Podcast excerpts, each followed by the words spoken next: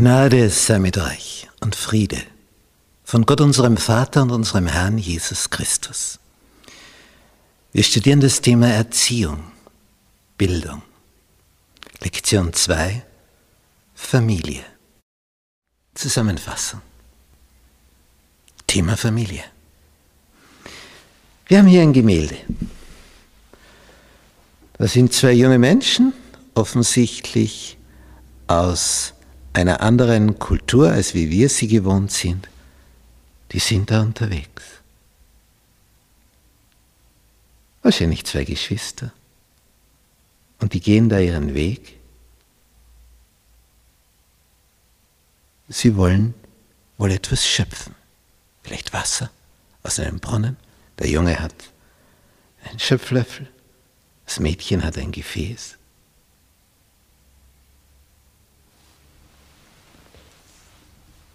Wenn so Geschwister gemeinsam etwas unternehmen. Angenehm zum Anschauen.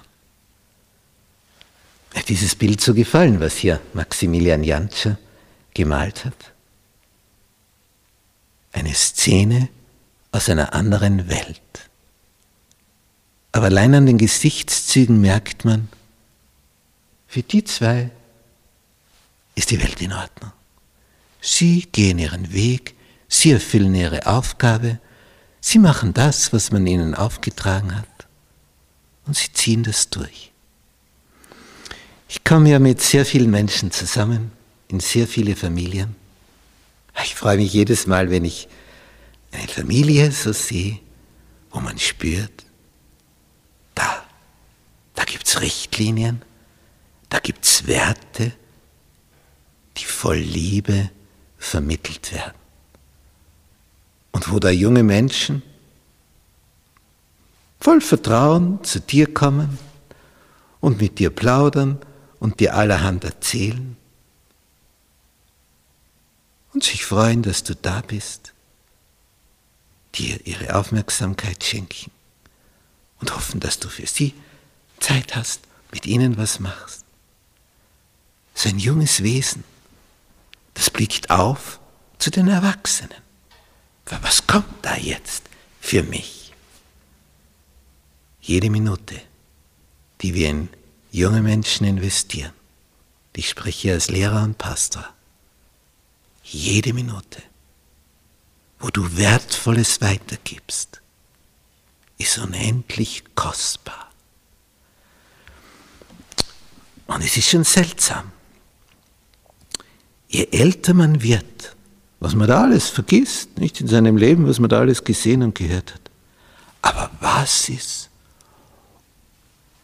so eingeprägt im Gehirn, dass das, du kannst dich anstrengen, wie du willst, du kannst das nicht vergessen. Du kannst Ereignisse aus deiner Kindheit nicht vergessen. Die sind einfach da. Und wenn du alte Menschen besuchst, und die können schon dement sein, die wissen Dinge, was damals war, wie sie acht waren, zehn waren, zwölf waren, die wissen Namen. Die wissen Namen von Lehrpersonen, die wissen Sätze, was die gesagt haben. Und die können sich erinnern, was in der Kindersabbatschule die Kindertante damals ihnen für Geschichten erzählt hat. Ich kann mich erinnern, ich bin in der evangelischen Kirche aufgewachsen, an die Frau des Pfarrers, die mit uns Bibelgeschichten gemacht hat, die uns auf der Tafel die Geschichten gezeichnet hat, die Szenen, die konnte das so gut. Das war faszinierend. Sie hat erzählt und nebenbei hat sie gezeichnet mit ein paar Strichen, nur weiße Kreide, keine Farbkreide, nichts grüne Tafel, weiße Kreide mit ein paar Strichen. Ich sehe die Tafelbilder vor mir. Ich könnte das sofort zeichnen, was die damals aufgezeichnet hat, über die Weisen, wie die da von Babylon kommen, den weiten Weg und wie sie dann auf einem anderen Weg zurückgehen, weil der Engel ihnen gesagt hat, geht nicht zurück zum Herodes, nach Jerusalem, er will das Kindlein töten. Ich sehe die Zeichnung vor mir. Da war ich sieben Jahre alt. hat da etwas gemacht, was ich inzwischen alles vergessen habe an anderen Dingen. Aber das aus der Kindheit, das ist da. Ist einfach da. Da hat Gott etwas in uns hineingelegt. Denn da gibt es wertvolle Erinnerungen, die prägen. Und diese Erinnerungen, die können dich dann dein ganzes Leben lang auf einem richtigen Weg bewahren. Darum ist jede Minute, wo du einem jungen Menschen was weitergibst, so kostbar.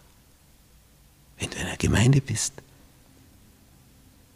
nimm dich an eine junge Person. Geh auf sie zu, frag sie, wie geht's dir? Wie geht's dir in der Schule? Was machst du? Woran hast du Freude? Hast du für Interesse? Was hast du für Sorgen? Ich möchte beten für dich. Hast du ein Anliegen? Was bewegt dich? Dass du eine Vertrauensperson wirst für diesen jungen Menschen.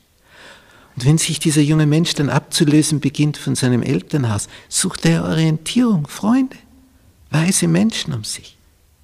Stell dir vor, du bist es dann, dass du hier wegweisend Orientierung geben kannst. Was für ein Segen.